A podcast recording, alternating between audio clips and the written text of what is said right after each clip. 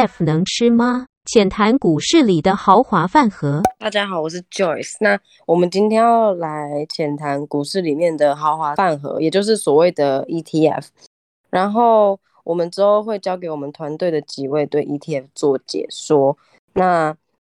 今天就是我们这个语音房结束之后，也会有就是我们要进行抽奖活动。接下来。呃，我会把麦克风交给团队的一个新成员，他叫做 Stacy。Hello，大家好，我是 Stacy。呃，我主要负责团队的社群行销部分。那相信 ETF 都是大家很熟悉但又有点陌生的一个词，那就事不宜迟，交给大家听大家分享吧。今天我先讲的 part 是什么是 ETF。那我相信其实 ETF 这个东西大家一定常听到，不管你是初入股市，就是刚进来。或者是说你已经在股市已经是非常久，相信 ETF 都是一个非常好的一个投资工具。然后我们今天就是要来先细剖一下这个 ETF 到底是什么东西。那 ETF 呢，它的中文就是指数型股票基金，对，指指数股票型基金。那基本上都你拆开来嘛，就是指数股票跟基金这三个东西。那什么是 ETF 呢？那它它它这样它就是追踪一个指数，然后它并且以股票的方式在二级市场流通，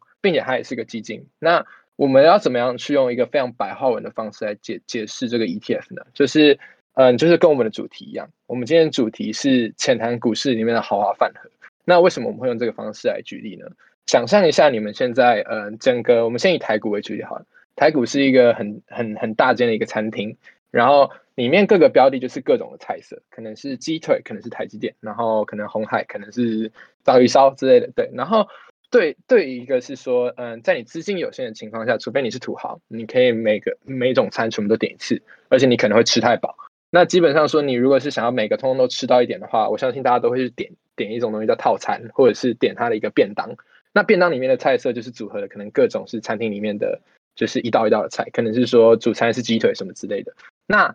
没错，我们的 ETF 就是扮演这个便当，还有这个饭盒，还有就是这个套餐的角色，就是在在你可以。就是以非常非常比较稍稍微廉价的价格，可以买到各种不同的菜色，就是在在在整个市场里面，那基本上这就是一个 ETF 这个东西最最主要的一个原型。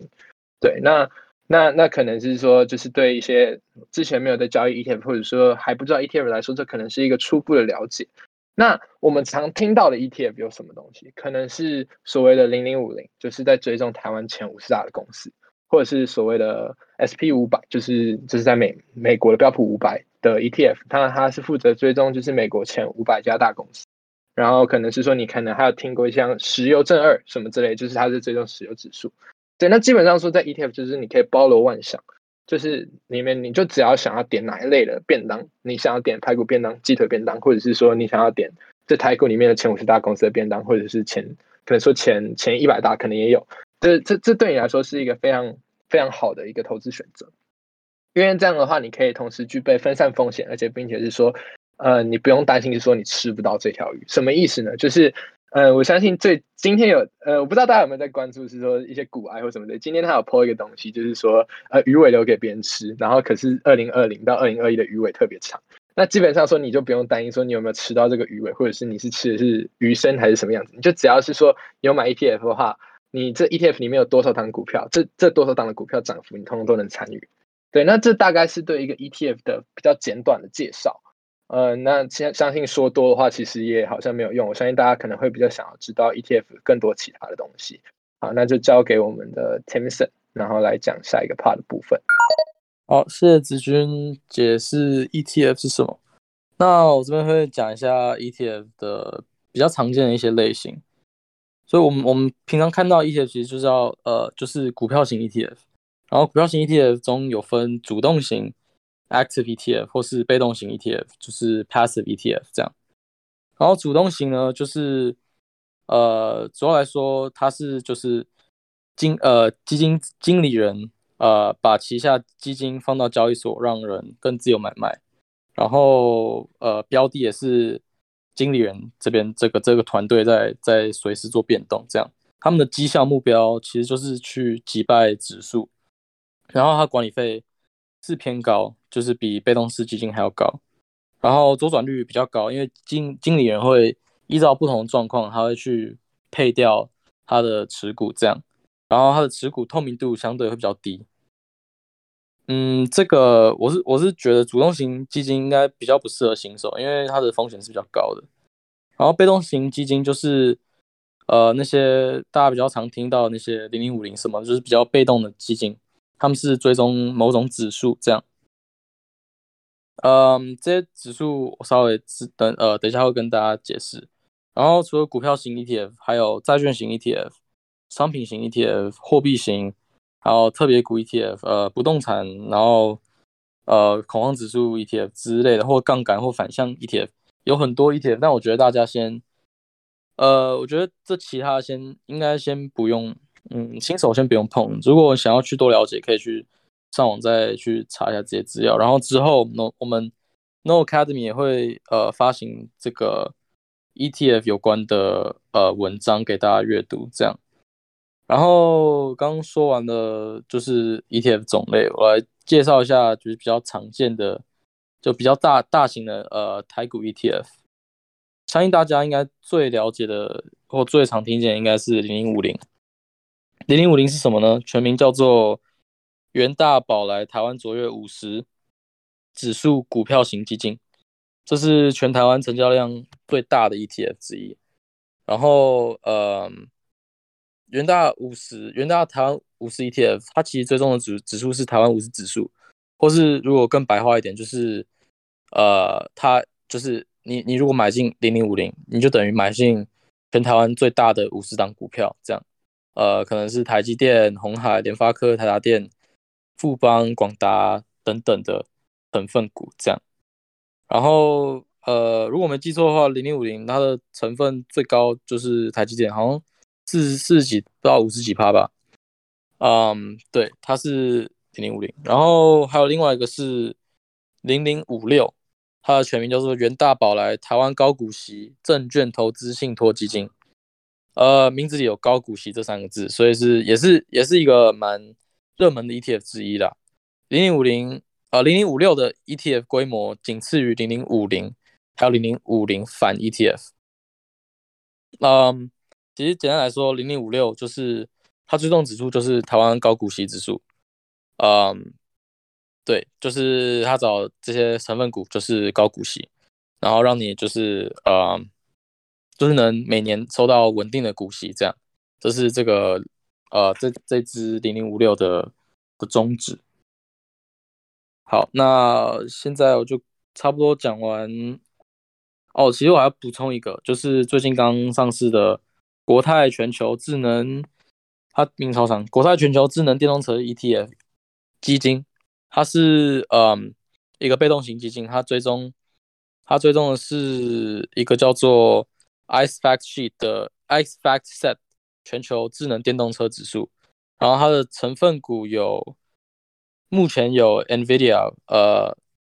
比例十七趴，然后 Tesla 十二趴，然后。台股的话，里面好像我只有看到台达电占了两趴多左右。它目前就是一个呃给未来电动车趋势的一个 ETF 这样，然后就差不多介绍完了台湾最大的三个，或是最现在最呃最有名三个 ETF。然后现在我把麦克风给 Vincent。好啊，我这边会先介绍说哪种人适合 ETF，然后再会介绍一下最近这这一两年比较夯的 ARK Investment 的这一档 ETF。那在我提到哪种人适合 ETF 之前，我这边先大致上讲一下 ETF 的有哪些好处。那这到时候我待会解释哪种人适合 ETF 的时候，会比较容易理解。那它的好处有哪些？第一，它的基本上你购买 ETF 的时候，它的成本基本上会比买个股还要便宜，因为它可能有一些交易手续费或是各种费用，ETF 的不是全部，但是呃大部分来讲说成本是会比较便宜的。那在 ETF 也可以分散风险，因为它一个 ETF 里面涵盖的股票很多。那第三，这交易也比较便利，ETF 通常交易都很便利。第四，啊，资讯都很透明，因为当如果有一间公司要发行一个 ETF 的话，他们必须要把所有跟这个 ETF 相关的资讯都透露出来，所以这对于一个投资者来讲也是一个非常好的好处。那第五就是在就是它选择性很多，那第六还有就是通常它的成交量都算蛮高的，所以不会有成交量这样的风险。刚刚提到六个，我大致上在讲到成本、风险、交易便利、资讯透明啊，选择性多，然后成交量也高，这是六个好处。那我挑选这四个族群，第一个刚开始要炒股的人。那第一，因为你你对于股市没有很了解，所以相对性你的风险也很高，所以你投资在 ETF 风险呃会大大降低，这是第一个好处。那第二，ETF 基本上因为它分散风险也都算是一个比较稳扎稳打的一种投资方式，呃，比起你在外面听人家报名牌啊，或是你看什么。啊，有有些人在推荐什么股票，然后你就跟着去买什么之类的。你如果是一个初学者，刚开始要做投资的话，啊，ETF 就相当相当适合你。那这也这也当然你要看你挑选的 ETF 是哪些，因为毕竟有些 ETF 的风险也蛮高的，因为有些也会开到杠杆之类的，或是做反向的 ETF 都有。那是第一个族群，第二个族群上班族。上班族，如果你是上班族的话，你没有很多时间可以去关注市场嘛？因为你假如说一般的上班族朝九晚五的时间，啊，市场都就是你下班时候市场也都已经收盘了，那你上班时候这个股市都还都还在跑动，所以啊，上班族没有时间的人很适合买 ETF，就定存在这个 ETF 里面。那同时提到上班族，我也提到一下退休的族群，退休族群也适合买 ETF 啊，一样的就是这是最稳扎稳打的方式来存股。那最后一种是基金经理人，很多人都觉得说哦，ETF 可能就是呃最适合给对啊市场没有太多了解或是没有太多时间可以关注市啊市场的人来购买，但其实是错的。其实很多基金经理人在他们的投资组合里面都会。放 ETF，那除了我刚刚讲的那六个好处之外呢，呃，常常基金基金经理人在 ETF 在他们操盘里面，他们都会把它拿来做短线啊，去做一个避险的部分啊，因为 ETF 很多时候它可能是呃用一个呃指数拿来比比比用指数比例做出的一个 ETF，像 S&P 有的。有一个叫 SPY 的 ETF，那你如果今天觉得大盘要下跌或之类，你可以做 ETF 的选择权去做避险之类。所以在基金经理人里面，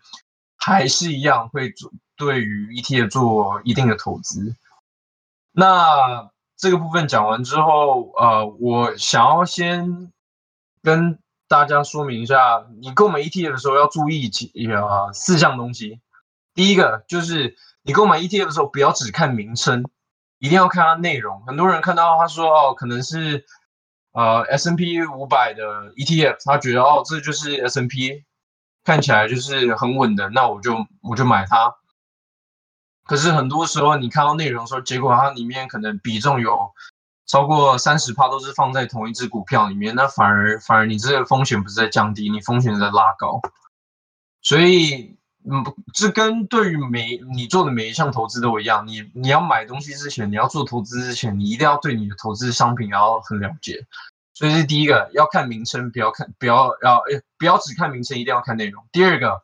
不要买到成交量太小的，因为成交量小的问题就是说，你今天假如说购买了一只 ETF，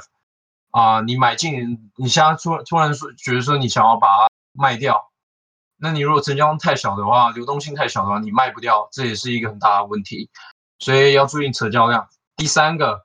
啊，有些刚刚有稍微提到，ETF 有些是会开杠杆的，有些也是会做反向的，呃，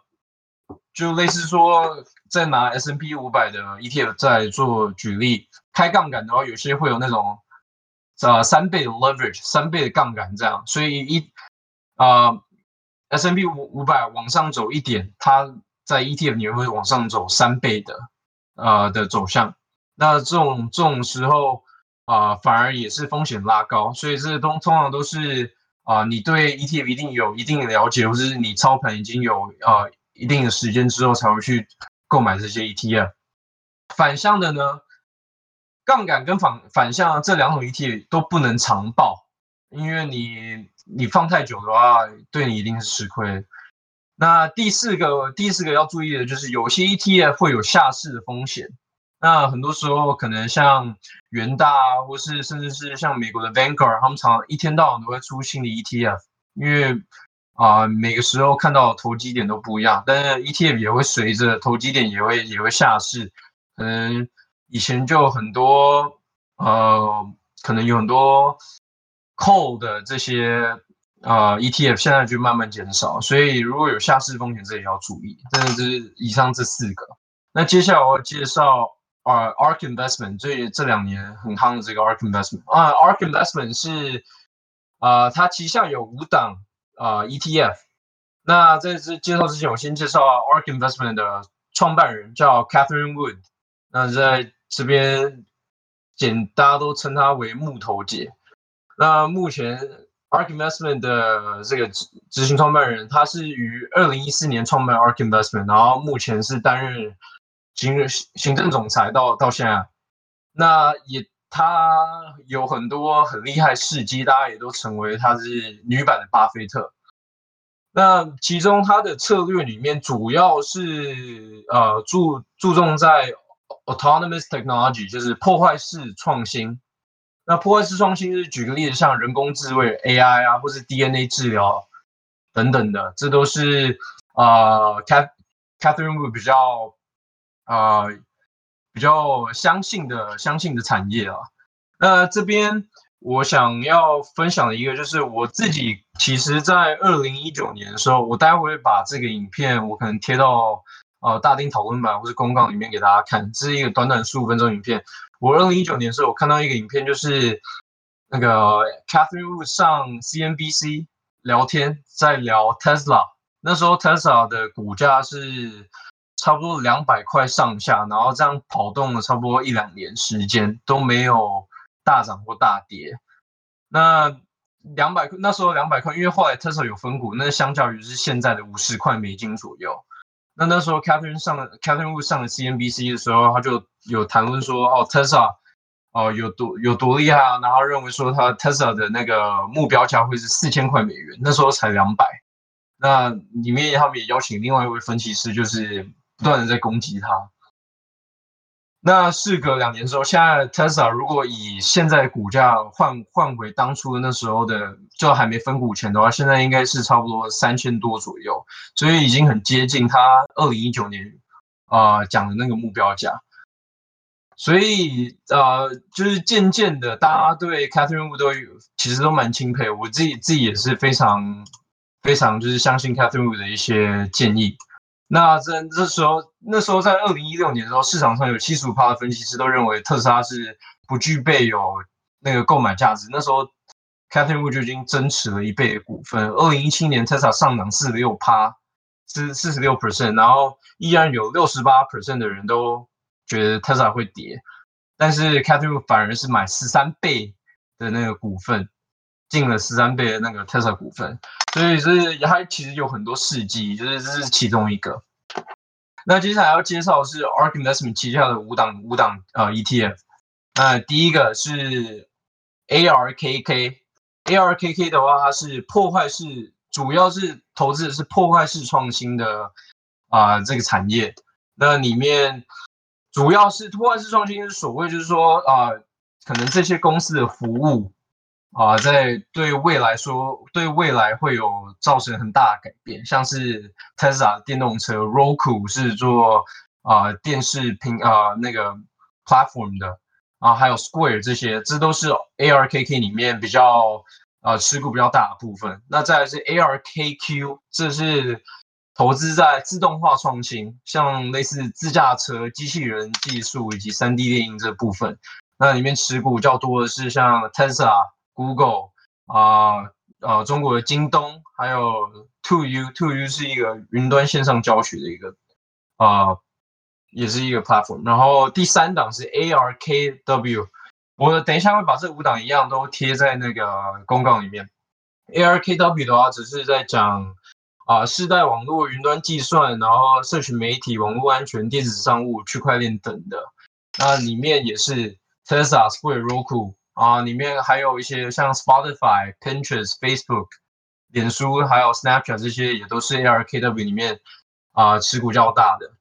那接下来第四档是 ARKG，这个是主要是 Biotech 生物基因，还有治疗分子诊断。那这部分的呃公司可能大家就比较不熟悉，我就不提了。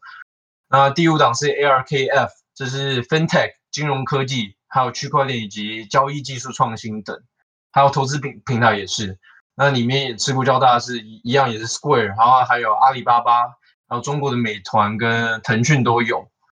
所以呃，ARK Investment 主要可以看出来就是都是以。tech tech tech 为为着重的，就是比起巴菲特都是做价值投资，认为说，嗯，就是投资就是要投在一个公司价值上。啊，Catherine Wu 则是觉得，哦，tech stocks、growth stocks 比较有有有那个，他反而是比较看好 growth stock，觉得是啊未来的一个取向，所以跟巴菲特其实是蛮两极的。那这边我介绍的部分就先到先到这里，我待会会把啊 ARK Investment 那五档跟还有那个影片贴在公告栏。那接下来把那个麦克风交给子君。ETF 的话，还有一个一呃一些比较特殊的优点，就像说，如果是说，相信大家都是会想要投资一些。外国的标的，就是不管像是美国或者是中大陆，然后或者是一些像是马来西亚或者是印度什么之类的。那基本上说，你透过这些买国外股市的，嗯的标的的话，你有几种方式。第一种是你透过付委托，那付委托基本上就是用台湾的券商，然后去外地购买股票。那这样相对来说，你非收的手续费非常高。然后第二种方法是说，你就直接去当地开户。那你在当地开户的话，基本上说，呃，它的标准审查其实是非常严格的。就是如果你想去香港开港港股账户，其实也是蛮麻烦的，因为之前我有这样想过。然后，所以基本上说呢，ETF 就提提供了非常好的方式。然后在这边我会先提供两档，就是呃，一个是我之前投资过的，然后一个是我现在正在看的，一个是零零六五三 L，然后它是所谓的印度正二。那印度正二基本上它就是追踪印度的指数，然后并且是说当初因为。呃，印度是重灾户嘛，就是 COVID 的重灾户，所以当初我在在它在它跌到谷底的时候，我有进行买进的动作，然后呃也持有时间相长，我是有持有将近半年吧，然后获利也是将近二点五倍左右，因为那个因为基本上这种投资这种可能说呃还正在正在开发国家的股市，它通常会涨得非常凶猛。然后第第二个第二个是所谓的零零。零零八八五就是它是关于越南的，然后它是追踪我记得是越南前五大公五十大的公司，然后基本上说我这边查到的资料是越南的投资人口目前就只占它的总人口的三 percent，所以基本上说我是认为说它其实蛮有几率去上涨，所以我现在其实有在关注这个标的，当然是我还没执行买入了，如果我执行买入的话，有机会我可以跟大家说，所以基本上说你可以透过 ETF 去投资一些呃像是国外的股市或者是一些。呃，你看好国家，然后你根本就不知道他那边可能说有哪几家公司可以值得去投资，因为我相信你要查到一些国外股市的资讯，其实相对比较困难。那你就可以透过这种方式，就是用一些比较总金或者是一些可能像这种投资人口的方式来去判断说，OK，它可能会有相对涨幅，就是跟台股比可能会比较大。那你就可以用 ETF 的方式去去去执行买入。那好，那接下来呢，我要讲的是说，嗯，就是如何用 ETF 去丰富你的投资组合。那我相信刚刚听 Vincent 和 Timson 讲的时候，嗯，大家应该都对 ETF 有个基本了解，而且并且是说，嗯，也也大概知道 ETF 平常大家会怎么用。可是我觉得 ETF 这个东西是说，呃，你要怎么去看待？你把它放在你的投资组合里面，你要怎么样去去？你当做的角色是什么？你如果是一直去投资那种杠杆非常大的，就像是我之前投中正二，然后甚至说有正四或者是反二这种，呃，杠杆非常大，那其实它就是一个非常激进的标的。就是不管像之前，我相信大家有听过，就是石油正二或者是 VIX 的这些下市的惨案，对，所以基本上说，呃，在投资这种时候，你可以把 ETF 分为激进，然后也可以分成稳定的。那基本上说，基本上我大我大部分的呃投资组合里面，ETF 占的部分都是一个非常稳定的标的。基本上说，如果说大盘呃跌的非常惨的话，那基本上 ETF 通常都是呃跌最少的，并且是说回血可以回最快像是零零五零，它追踪台湾前五十大的公司，并且是说它会根据它会根据就是说呃台湾的市值排名去对里面持股进行跟动，所以你不管再怎么投，你一定是投台湾前五十大。那基本上除了台湾这个国家可能被炸了或者是怎么样子，呃，它它它股市才有可能会归零的到那种程度。所以基本上你如果是投资零零五零，其实就是相对一个非常稳定的标的。像是当初呃我去当兵的时候，因为当兵其实基本上你没有什么操盘的时间，就可能是说后面两个月你可能才有比较时间，可能有机会在中午用用到手机。那在在当兵的时候是没办法操盘的。那那个时候我就选择把一部分的钱丢到就丢到一些 ETF 里面，因为它可以提供我一个非常稳定，而且还持续上涨。只要大盘持续往上走，基本上 ETF 的表现就是不会到非常差。所以，嗯，如何用 ETF 去丰富自己的投资组合，我基本上也可以。当做是说你现在的状态。如果说你现在的状态可能说没有那么多时间看盘，或者是说我并没有那么多时间去做研究，然后或者是说我就是个懒人投资，我就想投着放着，然后领股息耍废。这基本上说 ETF 其实可以占你的投资组合相对比较大部分。这样说我知道我们团队里面有些人可能持股的 ETF 的比例是非常高的。呃，就像是我是自己 ETF 持股，大概占一成到两成，那基本上这些钱我是不太会去动它的，就是投进去之后就放着，可能就是稳定去加仓这样子。呃，或者是说，呃，在呃这这是一个非常不专业的投资方法，我我这边要举举一下例，就是我之前也用过的一个方法，就是在那个在之前去年二零二零呃大牛市的时候，大概在四四月到五月六月那段时间，因为基本上那个时候是你每每一种股票通通都。通通都在涨，然后那个时候我甚至手上没有留现金的，就是跟我之前讲的讲的其实不太一样。我那个时候现金通通都丢到 ETF 里面，因为我相信是说，因为整体都是整个大牛市的状态，所以呃 ETF 其实基本上就是一个非常稳定的标的。我就是丢进去现金放在那边，然后如果说我看到一些比较好的标的，我就立刻把 ETF 去抽换掉，然后抽换到那个股票里面。呃，当然是说这这这不一定是适用于每个人，可是这不失为一种方法。所以主要是说，我还是想表达是说。嗯，你在看像 ETF 这个东西的时候，你要怎么样利用它的特性？不管是杠杆反向，或者是两倍、三倍，甚至是其他国家股市，甚至是说，嗯，你想投资一些特别像电动车或者是一些 FinTech 之类的，嗯，基本上就是你要怎么样去把它放在你的呃投资组合？你想要怎么去定义它的角色？因为 ETF 这个东西太多元了。它可以帮助你去做投资多元化动作。那我其实一直都有在讲说，就是呃，你投资一定是鸡蛋不要放在同一个篮子里面，你一定要是有执行投资多元化，并且是手上有现金。那 ETF 这个东西，其实在投资多元化上面就帮助非常多。而且我本身也是建议是说，呃，如果说你的本金还不够大的时候，通常你的持股不要太多，因为我看过很多人可能说，嗯，本金可能就是可能四五十万，然后可是他可能就是零股那些就是东买一点西买一点，然后持股。持股的那一张一摊开，可能有四十档，就是这种是非常不合理的东西。就是通常是，除非你是自己想要去创造一个 ETF 啦，可是问题是说这边还是不建议。就是通常还是建议集中一点，可能是到像我自己是五到十档，其实是其实就是我认为是说其实已经算算不错多了。如果在单一市场上面啊然后那那那这样本身是说你 ETF 就可以起到避险作用。我可能买到五到十档里面，我可能两档是 ETF，那相对来说我就会比较保险。那就是真的就是要看你怎么去看待 ETF 这个东西，只是它就是一个帮助你去做投投资的一个保险、一个避险的动作。对，这这这这对我来说，我的 ETF。那嗯，Vincent 和 Timson，就是呃，我想问一下，就是你们在对 ETF 是怎么去丰富自己投资组合，有什么比较不一样的想法吗？其实我个人是不太买 ETF 啦，因为我没有像子君有那种就是长期碰操盘不了那个情况。所以，我个人是，呃，我只有入手啊那个国泰电动车 ETF，但零零五零啊，其他的我基本上是没有碰，因为在我眼里，其实 其实零零五零就是大盘啊，对我来说，因为基本上它的持股，它持股比例，台积电台积电真的占蛮，真的占蛮到蛮多趴的，所以说。我如果想要分散呃这个风险的话，我是我我是不会买零零五零，我是会买呃像是美国的呃 ARK 之类的，就是我不会把我所有的股票压在台湾，因为台湾现在就是台积电，基本上大盘就是台积电涨，它基本上就涨啊，台积电跌，大盘也不会好好拿去这样，所以说呃然后零零五零的台积电持股又差不多四十五到五十趴这样，所以。我是觉得我不如直接买台积电，我何必买零零五零？这是我的想法啦。就是啊，虽然虽然我们这集在介绍 ETF，但是我的想法就是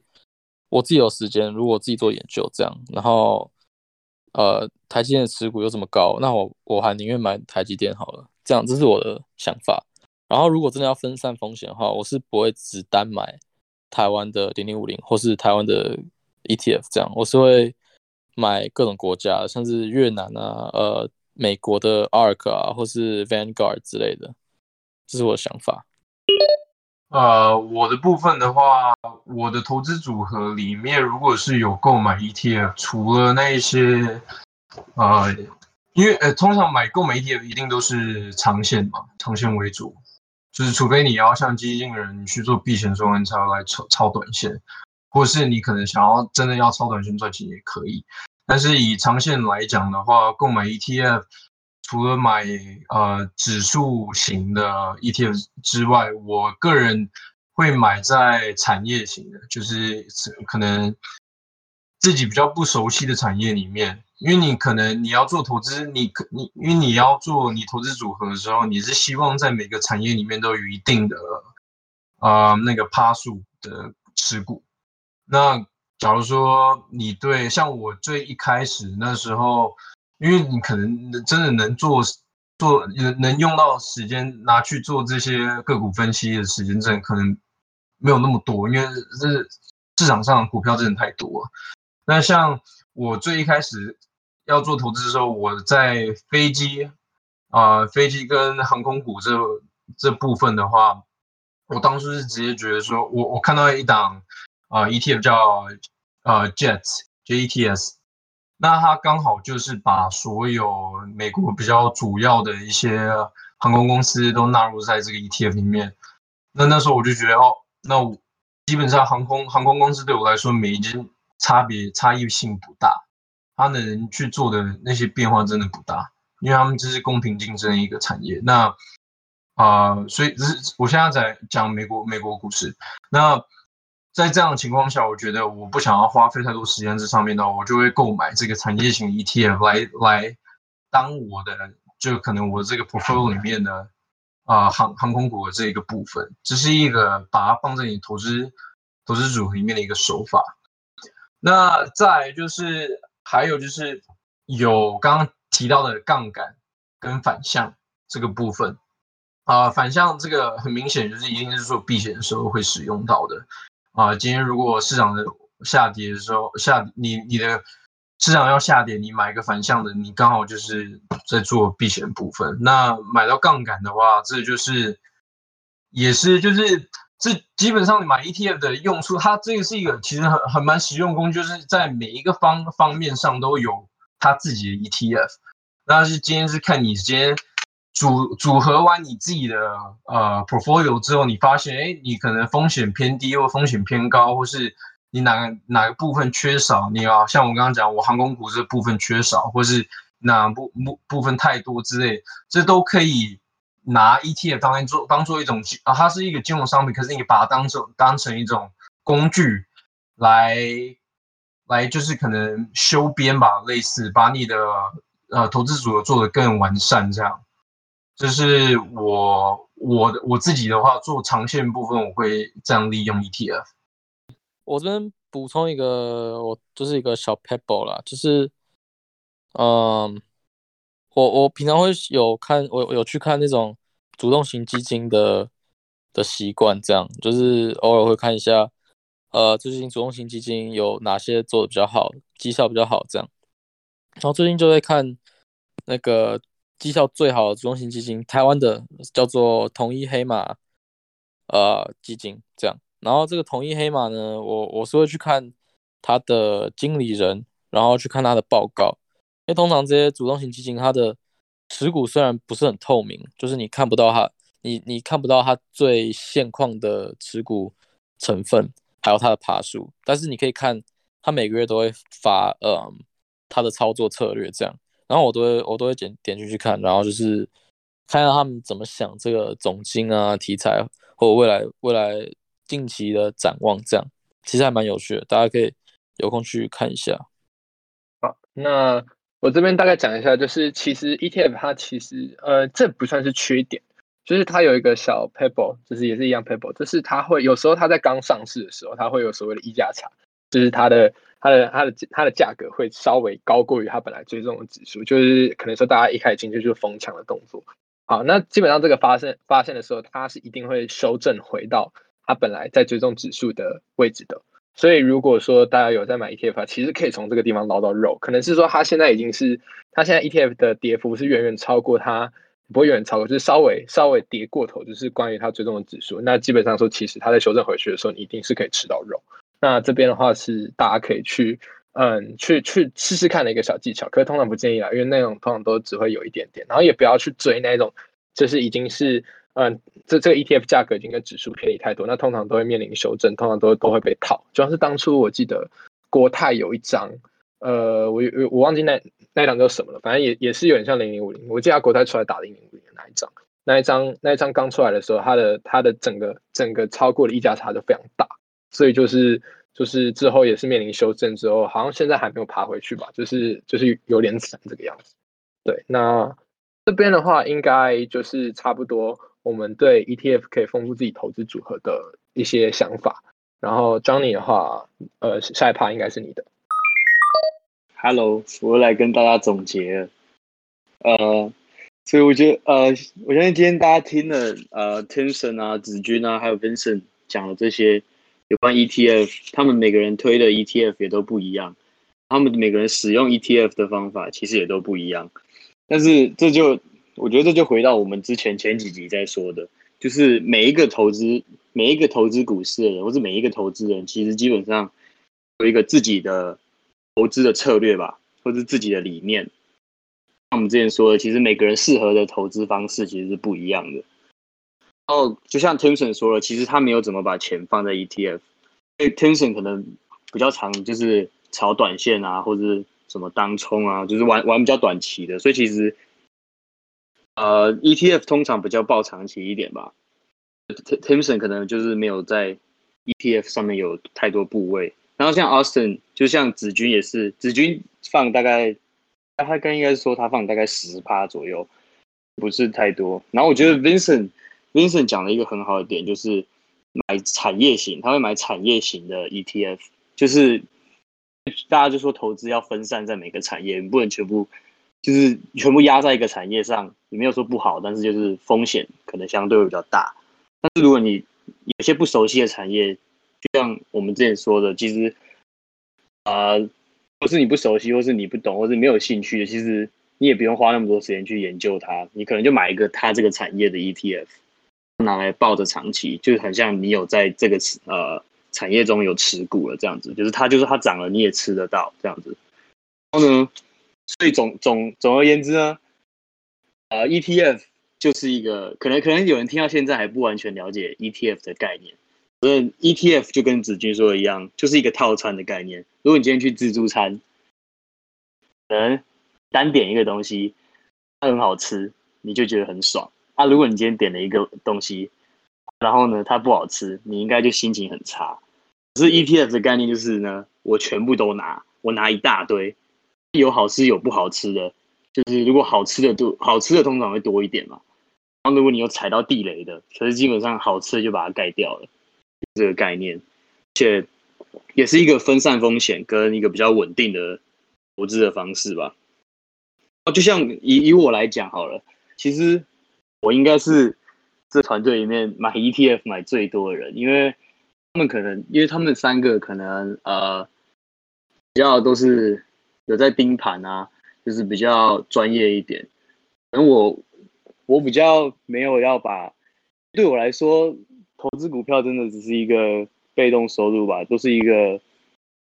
我我我就我因为其实就像上一集讲的，我不想花太多时间在研究股市上面，所以呢，我大部分才会买 ETF。